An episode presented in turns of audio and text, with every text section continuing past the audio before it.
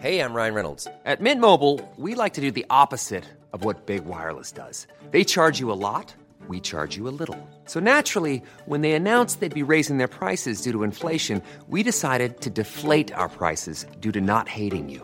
That's right. We're cutting the price of Mint Unlimited from $30 a month to just $15 a month. Give it a try at mintmobile.com slash switch. $45 upfront for three months plus taxes and fees. Promo rate for new customers for limited time. Unlimited more than 40 gigabytes per month. Slows. Full terms at mintmobile.com.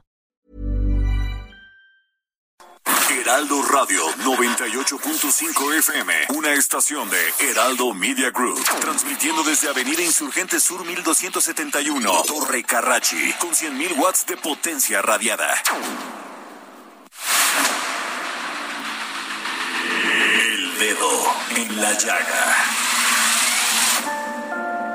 Había una vez un mundo en el que nadie creía. Un país de historias inexplicables. Una nación con personajes asombrosos. Santo Tomás tenía razón. Hay que ver para creer. El México increíble. Las verdades que duelen. La voz de los que callan. El dedo en la llaga. Infórmate, diviértete, enójate y vuelve a empezar. El Heraldo Radio presenta El Dedo en la Llaga con Adriana Delgado. Te molesta si te hablo de mi amor y me pides por favor olvide cambie la letra de mis canciones y tu nombre que te llame Buenas tardes, soy Samuel Prieto. Rodríguez. Les saludo a nombre de Adriana Delgado, titular de El Dedo en la Llaga. Son las 3 de la tarde con un minuto y llegó el momento justamente de poner el dedo en la llaga. Estamos escuchando al gran Vicente Fernández con su canción Un Millón de Primaveras. Y usted sabe, lo hemos estado recordando todos los días en seguimiento de su estado de salud. Eh, eh, lo último que tenemos como información es que el domingo le fue practicada una traqueotomía, eh, de la cual salió bastante bien librado. Él, de hecho, ya no está sedado y está conviviendo con los integrantes de su familia. Su recuperación, pues va viento en popa y esperemos que así continúe hasta que el llamado Charo de Huentitán vuelva a hacernos vibrar con sus canciones.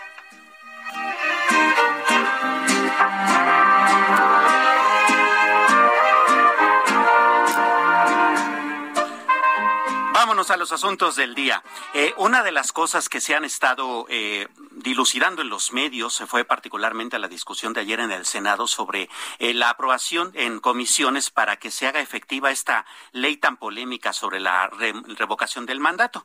Y bueno, qué mejor persona para hablar de ello que el senador Ricardo Monreal, quien es el presidente de la Junta de Coordinación Política justamente allí en la Cámara Alta. Y esta es una entrevista que nuestra directora general Adriana Delgado hizo hace unos momentos. El Dedo en la Llaga. Y tengo en la línea al presidente de la Junta de Coordinación Política del Senado y coordinador del grupo parlamentario de Morena, también en el Senado, el senador Ricardo Monreal. Ricardo, muy buenas tardes. ¿Qué tal, Adriana? Me da gusto saludarte y saludar al auditorio esta tarde. Ricardo, pues eh, ya se aprobó en comisiones, en lo general y en lo partic- particular, el dictamen de la Ley Federal de Revocación de Mandato reglamentaria del artículo 35 constitucional. Y hoy estamos viendo que eh, escribes en el Milenio sobre esto que es el futuro de la democracia y tú dices que es la participación directa de la ciudadanía en la toma de decisiones. Sí, para mí es el instrumento más importante de democracia directa, en efecto, que México y su normatividad no tenía. Es algo inédito lo que estamos construyendo para que determinemos con anticipación si deba de terminar el mandato de quienes elegimos como gobernantes. Esta figura jurídica, Adriana, fue un compromiso del presidente de la República, Andrés Manuel López Obrador, dentro de sus compromisos que llevó a las urnas en el 2018, compromiso 81 y 82, si no mal recuerdo, establecen categóricamente eh, las figuras de participación ciudadana a través de la consulta popular y de esta denominada revocación de mandato. A pesar de que ya se aprobó, en comisiones todavía falta el pleno de las cámaras. Todavía como Cámara de Origen tenemos que aprobarlo en el seno de eh, la Cámara de Senadores y luego enviarse a la Cámara de Diputados para su conclusión legislativa, pero ahora hay receso y tiene que hacerse en un periodo extraordinario, por eso mañana, miércoles, eh, en la sesión permanente, se intentará lograr obtener la mayoría calificada para que pueda eh, celebrarse eh, periodo extraordinario en ambas cámaras.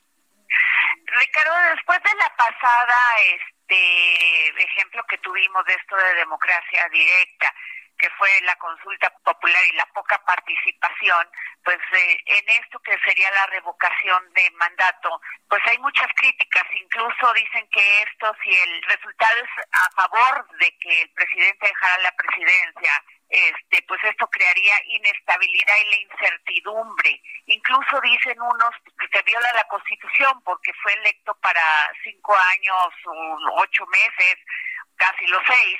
Y por el otro lado también la secretaria de Gobernación, Olga Sánchez Cordero, en un momento en, en 2018, cuando se consideró esto, ella dijo que la revocación de mandato para ella podría poner a consideración que eso generaría inestabilidad. ¿Tú qué piensas? No, yo creo que no. Eh, la figura de revocación de mandato y las consultas populares son propias de democracias maduras. No tiene por qué haber eh, inestabilidad política. Pero además no les asiste la razón a quienes sostienen que es inconstitucional. No, la constitución lo previene. Incluso en el artículo cuarto transitorio de la reforma que se hizo hace ya casi dos años, se establece que para el caso del régimen actual, del sexenio actual, eh, a partir de septiembre, a partir de septiembre se establecen plazos para eh, levantar firmas, recabar firmas y plantearlas al INE y este haga la convocatoria para la revocación del mandato. No, es letra viva y es derecho vigente la obligatoriedad para la estructura electoral, para los órganos electorales, eh, atender eh, cuando así lo solicite el cuando menos el 3% de la lista nominal. Entonces no hay nada de eso y si la secretaria de gobernación emitió esta opinión, es respetable, no tengo por qué descalificarla, pero yo creo en la democracia y estos instrumentos como los de consulta popular, plebiscito y revocación de mandato eran una exigencia de muchos de nosotros que estuvimos pidiéndola a través de la historia. Y ahora que la tenemos nos sentimos tranquilos porque la ciudadanía podrá ejercer su derecho en el caso de que existieran malos gobernantes, acudir a las urnas y expresar su desacuerdo para la anticipación de la terminación del mandato. Ricardo, son más o menos dos millones ochocientas mil firmas que se necesitan, ¿no? Y que esto va a ser validado por el INE, pero por un INE que el presidente Andrés Manuel López Obrador está pidiendo que se reforme profundamente porque no confía en ellos, en los integrantes. Sí, en efecto, pero no tenemos otro INE. Mientras no haya una modificación constitucional, eh, tendremos que trabajar con este INE a pesar de la desconfianza que genera.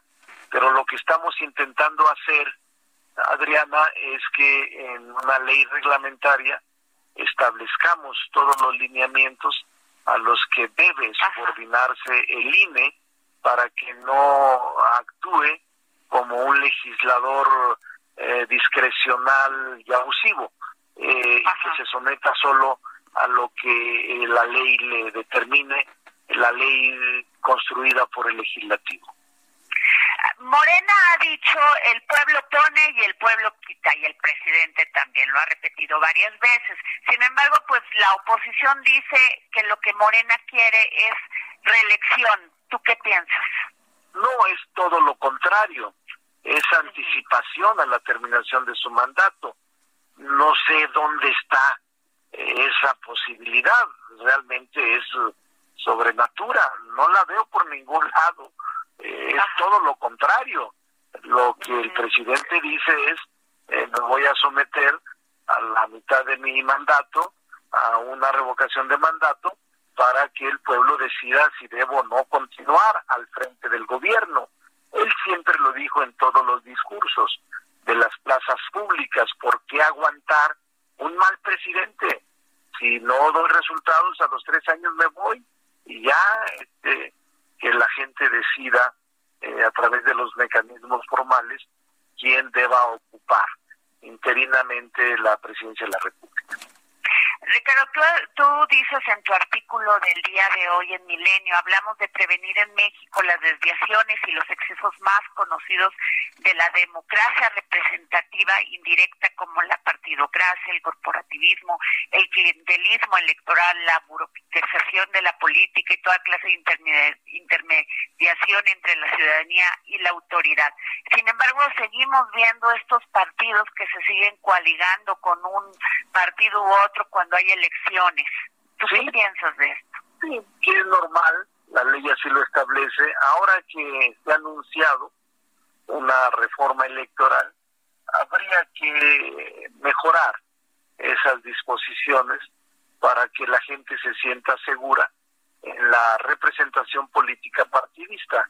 Pero ha sido y ha ocurrido así en todo nuestro sistema electoral y creo que es el momento de hacer una revisión puntual y profunda, aprovechando lo que ha anunciado el presidente de que enviará una reforma política en materia electoral muy profunda. Vamos a esperarla, no creo que tarde más que una semana, Adriana, y entonces platicaremos sobre otras modificaciones indispensables al marco jurídico tanto constitucional como legal en materia electoral. Ricardo, sin embargo, todo esto, este tema de la democracia directa, que lo entiendo, entiendo muy bien el punto que tú planteas en tu artículo, sin embargo es muy caro. O sea, esta pasada consulta popular nos costó 500 millones de pesos a los ciudadanos. Este, y mucha gente piensa que todavía no se ha llegado a ese nivel para que la persona tenga, las personas tengan esa madurez, la ciudadanía. No, yo, yo, que, yo creo que sí tienen la ciudadanía madurez, hay que concederles la mayoría de edad. La gente ha cambiado mucho a partir del 18 y desde antes ya venía construyéndose un proceso de madurez democrática. Yo te diría, desde los 60, los 70, los 80 se dieron pasos definitivos al proceso democrático del país. Ahora se está consolidando. Eh, no, yo no reduzco el proceso democrático a centavos o a pesos. Y hay que buscar de qué manera los procesos se abaratan, se disminuye el costo porque finalmente son a través de impuestos como se sufragan, pero eh, vamos a revisarlos y este ejercicio de democracia directa en todas eh, las naciones que ya tienen un avance democrático indiscutible se aplica, Adriana. México es de los pocos países que no tenía esta figura de, figura jurídica constitucional de revocación de mandato, de consulta popular, de plebiscito, de asambleas abiertas, México es de las pocas naciones que no tenía esta uh, institución jurídica Ajá. constitucional. Pues muchísimas gracias, Ricardo Monreal, senador Ricardo Monreal. Gracias por tomarme la llamada para el dedo en la llaga. Saludos a todo el auditorio, estimada Adriana. Muchas, Un abrazo. Muchas gracias, senador. Hasta luego. El dedo en la llaga. Vaya tema que sin duda desatará todavía más discusiones de aquí al viernes en que se dé una nueva discusión. Eh, Otro tema bastante interesante es este programa que eh, recientemente lanzó el gobierno federal llamado el Tianguis del Bienestar. Eh, este es un programa que básicamente lo que hace es eh, ir a las poblaciones más pobres, este, a, a, las más vulnerables, donde hay mayor pobreza, y les reparte bienes y recursos que han sido decomisados para que puedan pues servir a la comunidad de la manera en que puedan hacerlo en función de, de los de los productos y artículos de los que se trate. este Tianguis de Bienestar eh, se planteó para estar instalado o para instalarse gradualmente en 70 municipios, eh, como le decía, de extrema pobreza, cuatro de ellos en el Estado de México, eh, también en, Guerrero, en Chiapas, en Veracruz y en Oaxaca. Desde el punto de vista de la superficie, pues suena bastante interesante, pero ¿qué habría en el fondo y el trasfondo? ¿Realmente sería benéfico? Esa sería una pregunta, pues que, mm, si le parece bien, haremos a, Rodolfo de la Torre. Él es director especialista en desarrollo social con equidad del muy prestigioso Centro de Estudios Espinosa Iglesias. Eh, Rodolfo, ¿qué tal? Muy buenas tardes. Gracias por tomarnos la llamada. Eh, buenas tardes, buenas tardes a toda la audiencia. Eh, muy buenas tardes. Eh, eh, hablando justamente de estos tianguis del bienestar, la idea suena interesante, pero tiene sus recovecos, ¿no? Por supuesto.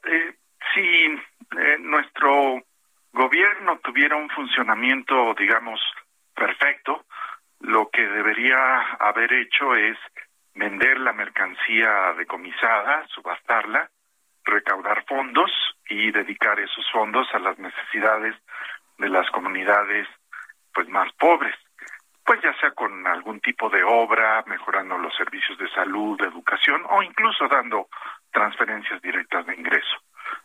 Pero eh, la política pública de esta administración pues presenta varias dificultades y el mismo proceso de venta de mercancía eh, que ha sido decomisada, pues también mm, genera suspicacias. Puede haber actos de corrupción, puede ser que aunque se venda la mercancía, pues el gobierno no sepa cómo hacer llegar los beneficios obtenidos a la población más necesitada.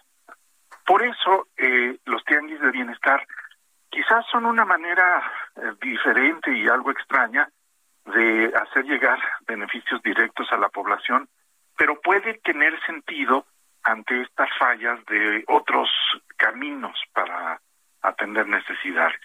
Y aquí lo único que hay que cuidar son dos cosas.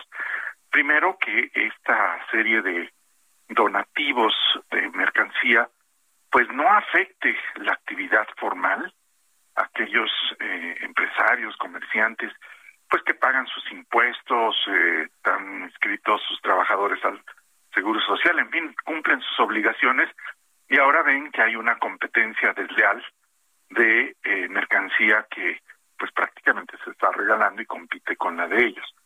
Y la segunda cuestión que hay que cuidar es que efectivamente llegue este tipo de donativos a la población que más lo necesita. Afortunadamente, hasta donde se alcanza a ver, pues eh, sí se ha hecho una buena selección de los lugares en donde podría llegar la mercancía.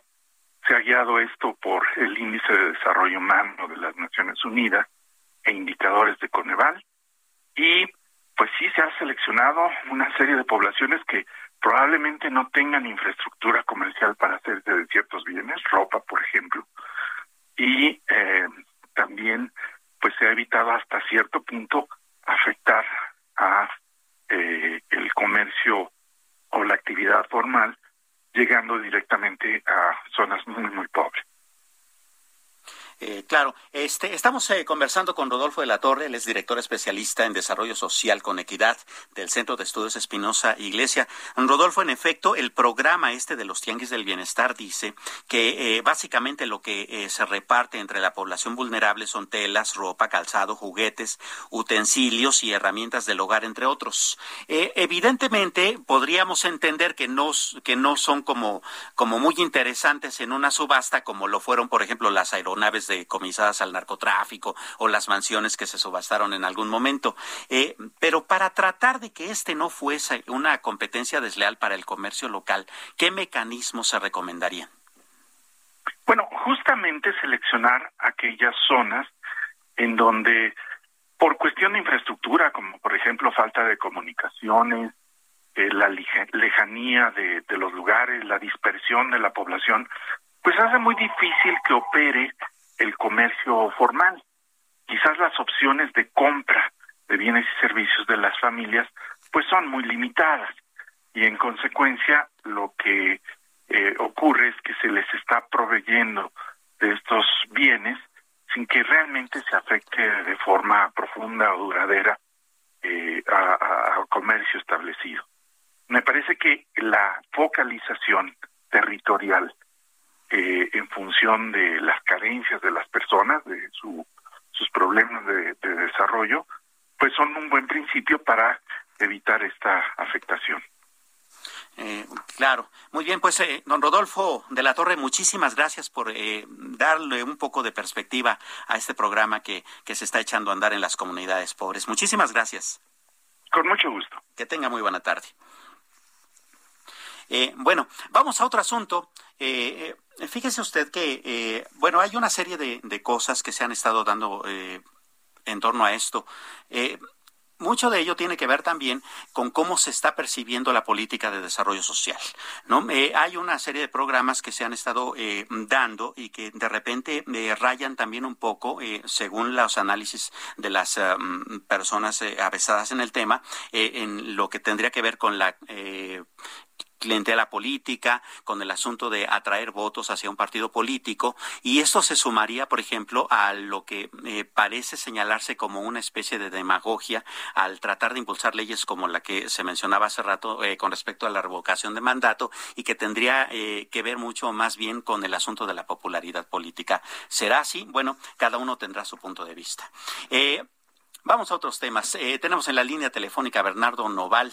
Él es director general de Most Wanted Group y cofundador de Cúpula, este eh, suplemento muy importante en la eh, versión impresa del Heraldo de México. Este, y ahora tenemos el tema de un año, 53 ediciones. Bernardo, qué gusto saludarte. El gusto es todo mío, mi querido Samuel. Gusto en escuchar tu voz nuevamente y muy emocionados porque, bueno, como bien dices, cumplimos un año, un año para seguir promoviendo la cultura, un reto enorme para lo que sigue. Y, gracias, gracias por el espacio y saludo con mucho cariño a tu audiencia. Ah, muchísimas gracias, este eh, Bernardo. Un abrazo. Cuéntanos, ¿qué tiene esta nueva edición de Cúpula en, este suplemento tan importante del Heraldo de México, que por cierto, este, pues eh, es también dirigido por Cristina Mieres, que es eh, pues una ejecutiva importante aquí en, en Heraldo Media Group? Sí, muy importante agradecerle a la familia Mieres, a Cristina y por supuesto a Franco Carreño y a todo el equipo del Heraldo de México que han hecho posible pues ya 53 ediciones que comenzaron en plena pandemia, eh, pues el 18 de agosto de, del año pasado y vimos este proyecto como una oportunidad para seguir democratizando el arte, la cultura y, y darle una gran ventana a muchos mexicanos talentosos que tienen grandes aportaciones a la cultura. México es uno de los países más importantes a nivel internacional, cuyo eje vertebral o columna vertebral es la cultura, y pues Cúpula se ha convertido en el referente cultural del país, en un espacio, en una ventana para poder expresar las bellas artes, las en general, ¿no? Desde la música, la pintura, las artes visuales, la arquitectura, y pues muy emocionados de seguir produciendo contenido y de seguir teniendo en el Heraldo un suplemento, el más importante de México, que hable de la cultura y que incluya a todos los mexicanos que están haciendo algo en pro de la cultura, mi querido Samuel. Claro, fíjate que tú mencionas algo que es súper interesante y es el asunto de democratizar la cultura, ¿no? De repente entendemos al periódico impreso o, al consultado en Internet, pues como el de las noticias, como el que dinos ahí rapidito lo que necesito saber. La cultura es súper importante y desde este sentido, cuéntame, cuéntame si tú tienes alguna anécdota o algún contenido con sentido de estas 53 ediciones en las que has participado. Mira, lo que te puedo contar es que las portadas han sido diseñadas por el equipo de Adrián Palma, que dirige pues todo el diseño del Heraldo. Creo que es una edición muy fresca que permite que a través de una imagen la gente pueda entender fácilmente la cultura. Democratizar es dar acceso y democratizar es hacer posible que más mexicanos puedan entender la cultura, trabajar para ella, por ella y con ella.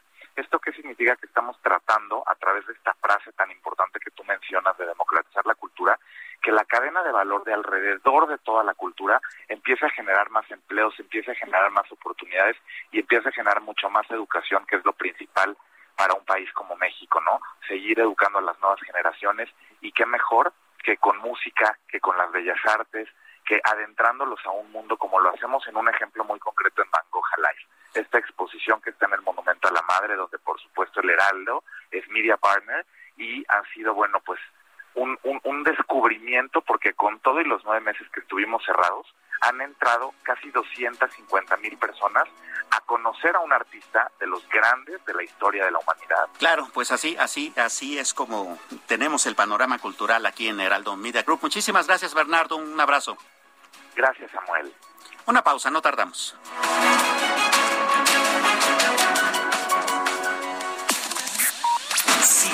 Adriana Delgado en su cuenta de Twitter, arroba Adri Delgado Ruiz.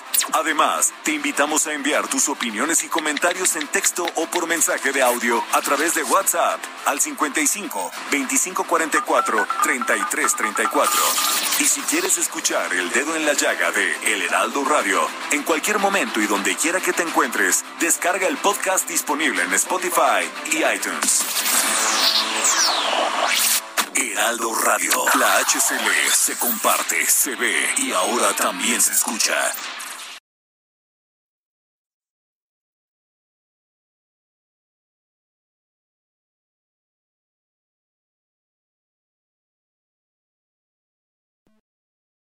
Heraldo Radio. La HCL se comparte, se ve y ahora también se escucha. Sigue a Adriana Delgado en su cuenta de Twitter en arroba Adri Delgado Ruiz. Y envíanos tus comentarios vía WhatsApp al 55 25 44 33 34 o 55 25 02 21 04. Continuamos aquí en el Heraldo Radio. Yo soy Samuel Prieto y le saludo a nombre de Adriana Delgado, titular de El Dedo en la Llaga. Y bueno, vamos justamente con ella porque eh, hay que darle seguimiento a un tema bien importante y al que le hemos estado poniendo el dedo en la llaga en esta mesa, y es las armas estadounidenses y esta demanda del gobierno mexicano. A propósito de ello, conversó con Alejandro Ope. Veamos qué nos dice. El Dedo en la Llaga. Bueno, hace unos días se presentó una demanda parte del gobierno mexicano contra 11 empresas fabricantes de armas en Estados Unidos. Y pues esto ha desatado una serie de reacciones este en especial pues por la esta Fundación Nacional de Deporte de Tiro y en Estados Unidos y ellos dicen que en lugar de buscar un chivo expiatorio de las empresas estadounidenses que respetan la ley de Estados Unidos, las autoridades, las autoridades mexicanas pues deben concentrar sus esfuerzos en llevar a los cárteles que operan en el territorio mexicano ante la justicia. Y tengo en la línea Alejandro Ope, pues analista en seguridad, columnista del Universal. Alejandro, muy buenas tardes. Buenas tardes, Adriana. Buenas tardes, auditorio. Oye, Alejandro, pues ¿cómo ves esto? Porque ha, ha, desatado una serie de reacciones y pues dicen que el gobierno mexicano que recibe ayuda considerable de los contribuyentes estadounidenses es el único responsable de hacer cumplir sus leyes, incluidas las estrictas leyes de control de armas del país dentro de sus fronteras. Bueno, déjame ponerte, es es claro que esa sería la posición, yo no es sorprende que esa sea la posición de las empresas fabricantes y distribuidoras de armas, ¿no? obviamente, obviamente rechazan cualquier tipo de responsabilidad por el tráfico ilícito de sus productos. Pero en, en Estados Unidos vale la pena destacar una cosa, en Estados Unidos es legal adquirir armas, es ilegal traficarlas a países donde son ilegales. Uh o sea, entonces no, no es que haya, no, no es que simplemente eh, la, la, responsabilidad empiece en la frontera, ¿no? O sea, esto, esto llega más atrás en la cadena. Ahora, uh -huh. eh, es cierto también que, que la eliminación del porque uno, los Estados Unidos no, no son la única fuente de armas ilícitas que llegan a México, eso es cierto, no es la única, es probablemente la fundamental, pero no es la única. Y también es cierto que aun si milagrosamente se cerrara el tráfico de, pudiésemos cancelar el tráfico ilícito de armas de Estados Unidos a México mañana, pues el mercado negro en México seguiría operando por varios años. Según eh, estimaciones de eh, una institución sueca llamada CIPRI, que produce todos los años un reporte Market Small Arms Survey, eh, habría en México aproximadamente 15 millones de armas en el mercado ilícito. Entonces, suficiente para para alimentar ese mercado durante varios años sin necesidad de importaciones. Eh, eh, eso es cierto. Ahora, pero también es cierto que, digo, hay que ser muy ingenuo para suponer que estas grandes fabricantes de armas no saben que sus eh, productos están siendo traficados ilegalmente hacia México y hacia otros países. es y también, o sea, es muy ingenuo suponer que no han hecho hasta lo imposible, se han resistido a establecer mecanismos de control y rastreo más, más severos eh, y que han buscado protegerse de responsabilidad por el uso de sus productos. La cosa no sucede con prácticamente ningún otro producto en el mercado. Eh, el, el, la la legislación en Estados Unidos protege explícitamente a los fabricantes y distribuidores de armas. Hay una ley que se llama la Ley para la Protección del Comercio Legal de Armas, aprobada en 2005 como resultado del cabildeo y la presión de la industria de las armas, que restringe la responsabilidad civil de los de esta industria por el uso que se le dan a sus a sus a, sus productos no aun cuando esto se hace se, aun cuando hay negligencia o aun cuando se utilizaron en un acto eh, ilegal o criminal entonces esto esto sí es eh, es si no tuvieran temor a que un tribunal a que un tribunal eh, les, les eh, una responsabilidad, olvídate por lo, por lo que está en México, sino por, por ejemplo, todos los tiroteos masivos que hay en Estados Unidos, no hubieran cabildeado para, no hubieran cabildeado para tener este, esta protección legal. Ahora, esta protección legal hace muy difícil que proceda el caso mexicano. Eh, ¿Por qué, Alejandro? ¿Por qué? ¿Por qué crees que no va a proceder? porque digamos, esta ley que te mencionaba, la ley para la protección legal de armas, limita la responsabilidad civil de las fabricantes y distribuidores de armas, expresamente. ¿no? Dice, los, los fabricantes y ciudadanos no son responsables eh, o, tienen responsabilidad limitada por lo que suceda con sus productos. ¿no? Eh, entonces, eso ha hecho que muchos intentos por demandarlos por vía civil hayan fracasado, ¿no? Hay algunos, algunas eh, resoluciones recientes en algunos tribunales que sugieren que algunos que algunos jueces están dispuestos a tener una interpretación un poco más laxa de la ley.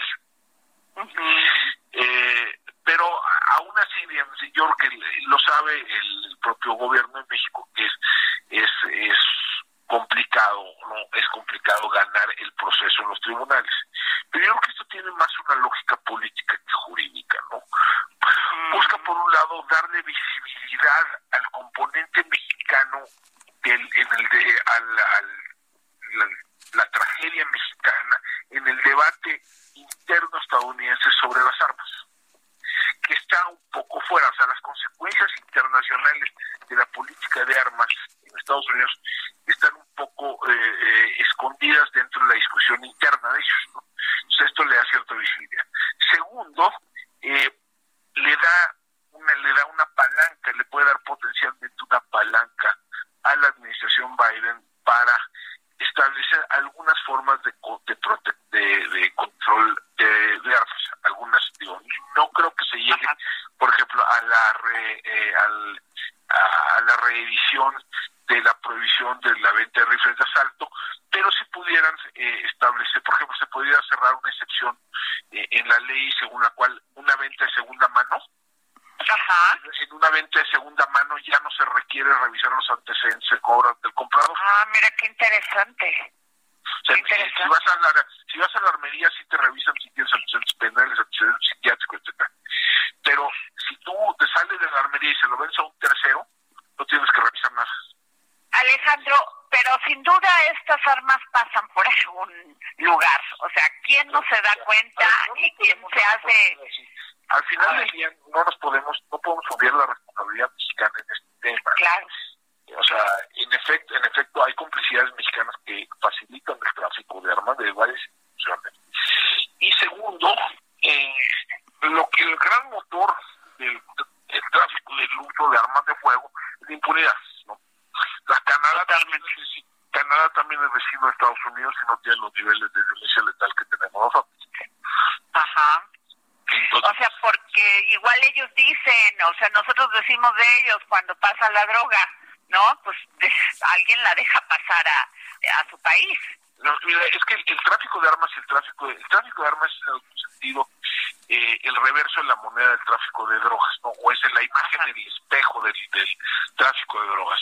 Ellos, eh, en el tráfico de drogas, ellos se quejan de la oferta, es, y nosotros quejamos de la demanda, ¿no? Es que si tan solo controlaran la demanda no habría tráfico.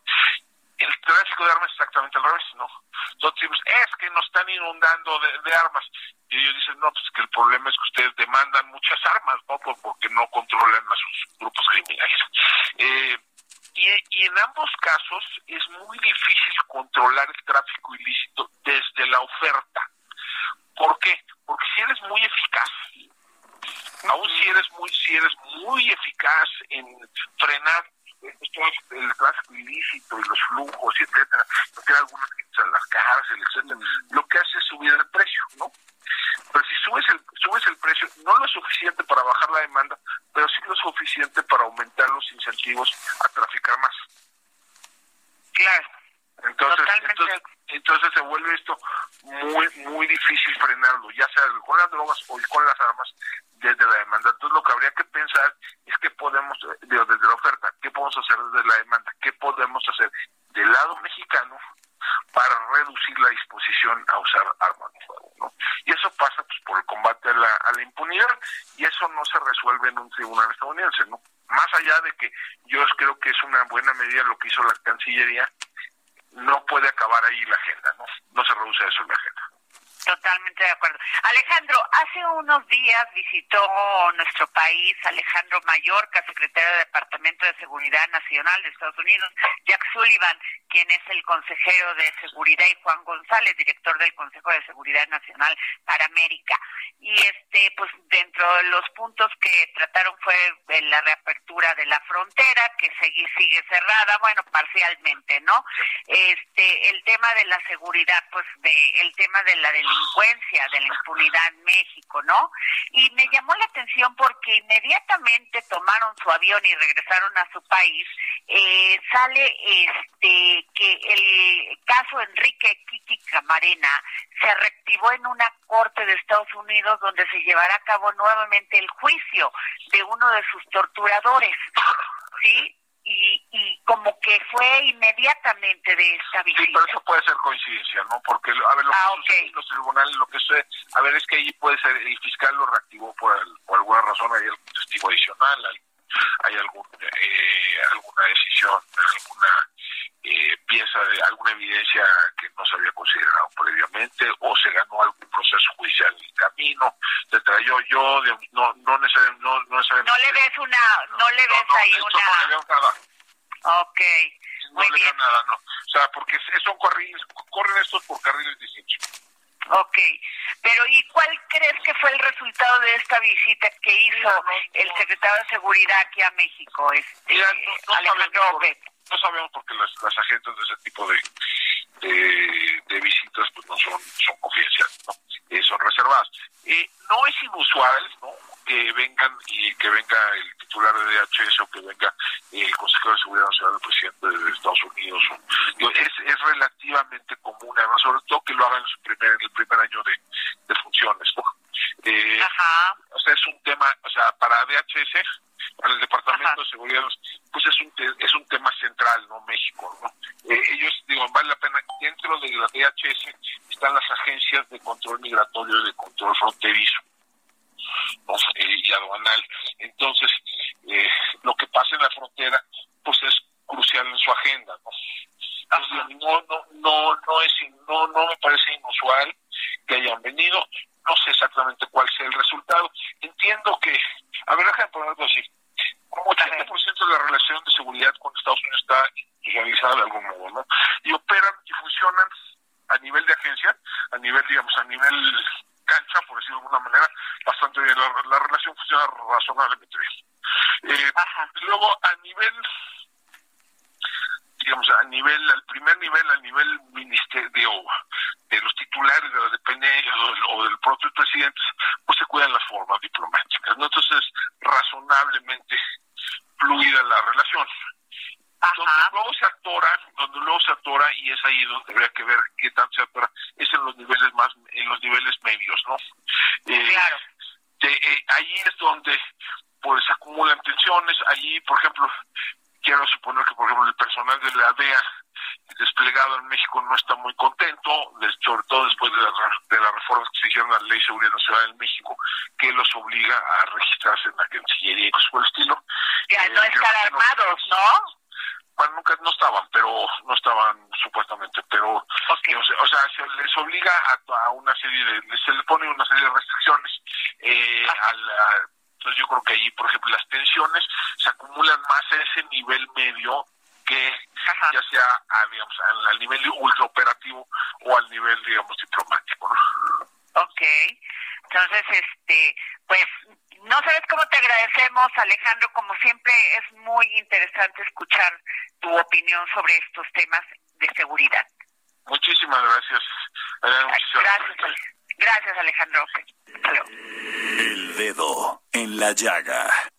En el mundo, otro tema que importa, ¿qué es lo que está pasando allá en Afganistán? Para ello, el eh, quien sabe de estos temas, el maestro José Carreño, editor de Orbe, del Heraldo de México. El dedo en la llaga por el mundo, con José Carreño.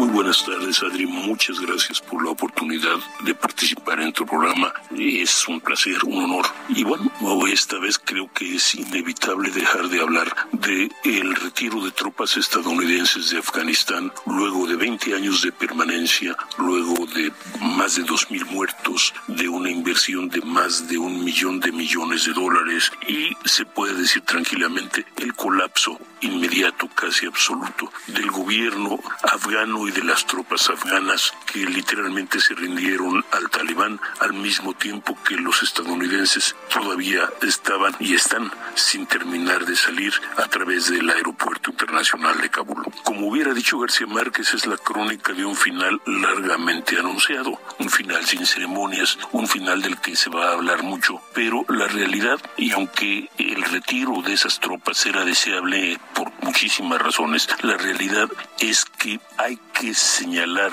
que los Estados Unidos nunca pudieron realmente determinar, definir con claridad qué es lo que estaban haciendo. Al principio de la guerra, luego de los atentados del 11 de septiembre de 2001, dijeron que el principal objetivo era capturar a Al Qaeda y sacar a los talibanes del poder. Después negaron que hubieran o que trataran de construir un país al final se quedaron 20 años y la realidad es que trataron de construir y no pudieron un país puede hablarse de un asunto extraordinariamente importante en lo doméstico porque realmente es un golpe para el presidente Biden. La incompetencia con que se realizó, con que se desarrolló el retiro de tropas estadounidenses desde abril fue verdaderamente espectacular. Peor aún, y esto antecede a Biden y, a, y de hecho incluso a Trump, a Donald Trump, el fracaso militar y de inteligencia, las agencias de inteligencia de los Estados Unidos prácticamente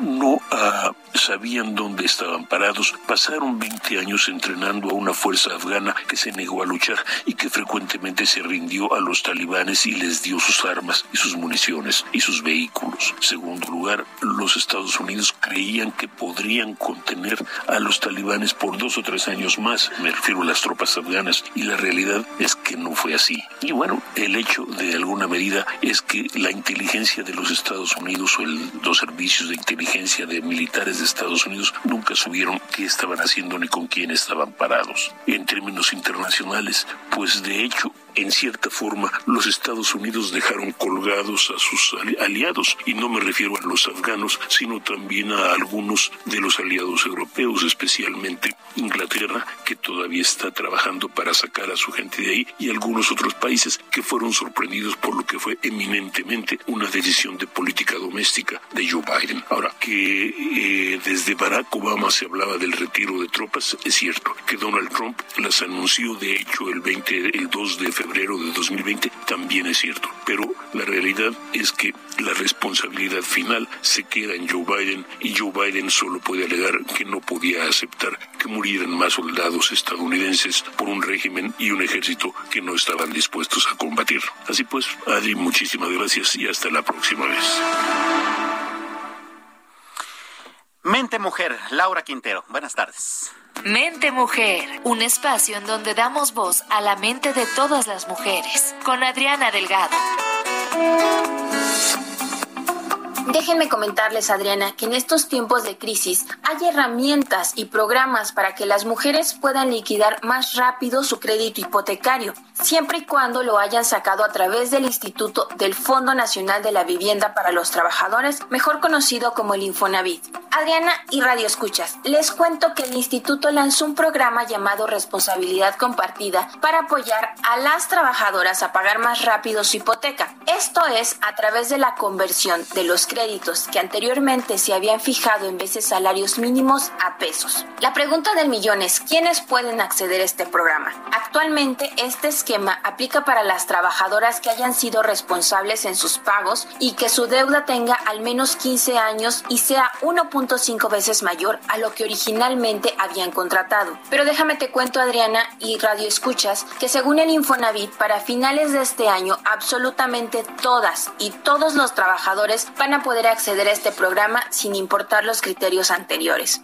Además de esta conversión, también se obtiene un descuento al saldo de la deuda de 55% en promedio, pagos y tasa fija. Otro de los programas que podría ayudar a nuestras radioescuchas a liquidar su crédito es el de descuentos por liquidación anticipada. Este consiste en pagar en una sola exhibición la deuda total del crédito hipotecario para obtener un descuento de 50%, donde la otra mitad de la deuda lo, la cubre el Infonavit. En este caso, las mujeres que pueden acceder a este programa deben tener pagado al menos 25% del monto de financiamiento inicial. Es el único requisito que se requiere para acceder a este programa. Otra cosa, Adriana, para las mujeres que no se han animado a tramitar su crédito hipotecario, les comento que es un buen momento para hacerlo, pues hay mejores condiciones, ya que con el nuevo esquema de crédito en pesos que se presentó este año, hay una tasa de interés dependiendo del nivel salarial, las cuales van desde 1.91%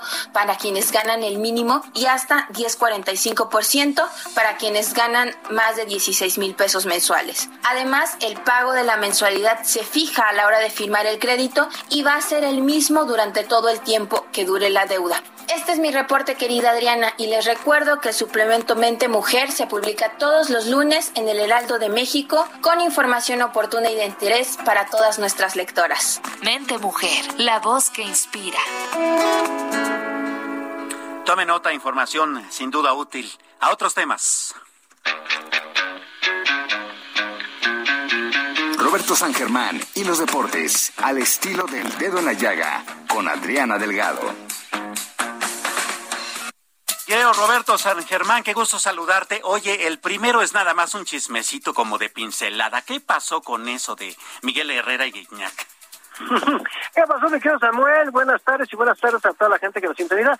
Pues sí, mira, ya empezaron los problemas en Tigres, no ha funcionado el equipo, son cuatro jornadas, tampoco hay que alarmarnos, pero primero Guiñac dijo que estaba fracturado pero ya salió el piojo a desmentir al francés. No, bueno, chisme de lavadero. Pero esto se va a poner candente porque hay que recordar que Guiñac quería mucho al Tuca. Así es. Y parece al Tuca Ferretti, eran muy buenos amigos Guiñac y el Tuca, y le dolió mucho cómo lo corrieron. porque todos le echaban la culpa a Mauricio Culebro, el presidente que trajeron, que fue parte de la América, que estuvo con Miguel Herrera y que pidió el cambio y se lo llevó y corrieron al Tuca. Y como que no estaban muy de acuerdo varios de los de las vacas sagradas de Tigres. Entonces parece que ese problemita se está poniendo fuerte porque salió a desmentir. Oye, sí, pero qué cosa, qué cosa esto de que entonces me, entonces me lastimo y entonces no, y o sea, pues digo, las cosas de frente, ¿no? Es el, es el deporte del hombre, pero bueno, en fin. Allá ellos y, Pues sus, sí. y sus chismes de No, lavaderos, ¿no? Oye, yo, yo no sé qué va a terminar eso, pero bueno, dígamelo. oye, rapidito, eh, cosas que sí importan. El Gran Premio de México, ¿qué onda? Mira, parece que podría cambiar de fecha, sobre todo por la situación que se está viviendo en Sao Paulo, en Brasil, para el circuito de Interlagos, porque ellos, después del Gran Premio de México, sigue Interlagos, pero al parecer por las cuestiones de la COVID-19, podrían ver si la FIA les cambia, pero hay que recordar que México también se ha hecho famoso su Gran Premio, no nada más por lo que bien hecho está, sino porque también es en la parte de la fiesta de muertos, y eso Claro. les, encan- les ha encantado a los pilotos. Claro, Pero- además el Gran Premio de México ha sido premiado por el nivel de organización Sí. que tiene. ha sido el que ha ganado año tras año. Pero te voy a decir algo, puede ser que la FIA, por la, lo que tienen con Brasil y que Brasil lleva muchos años con Interlagos, puedan hacer ese cambio.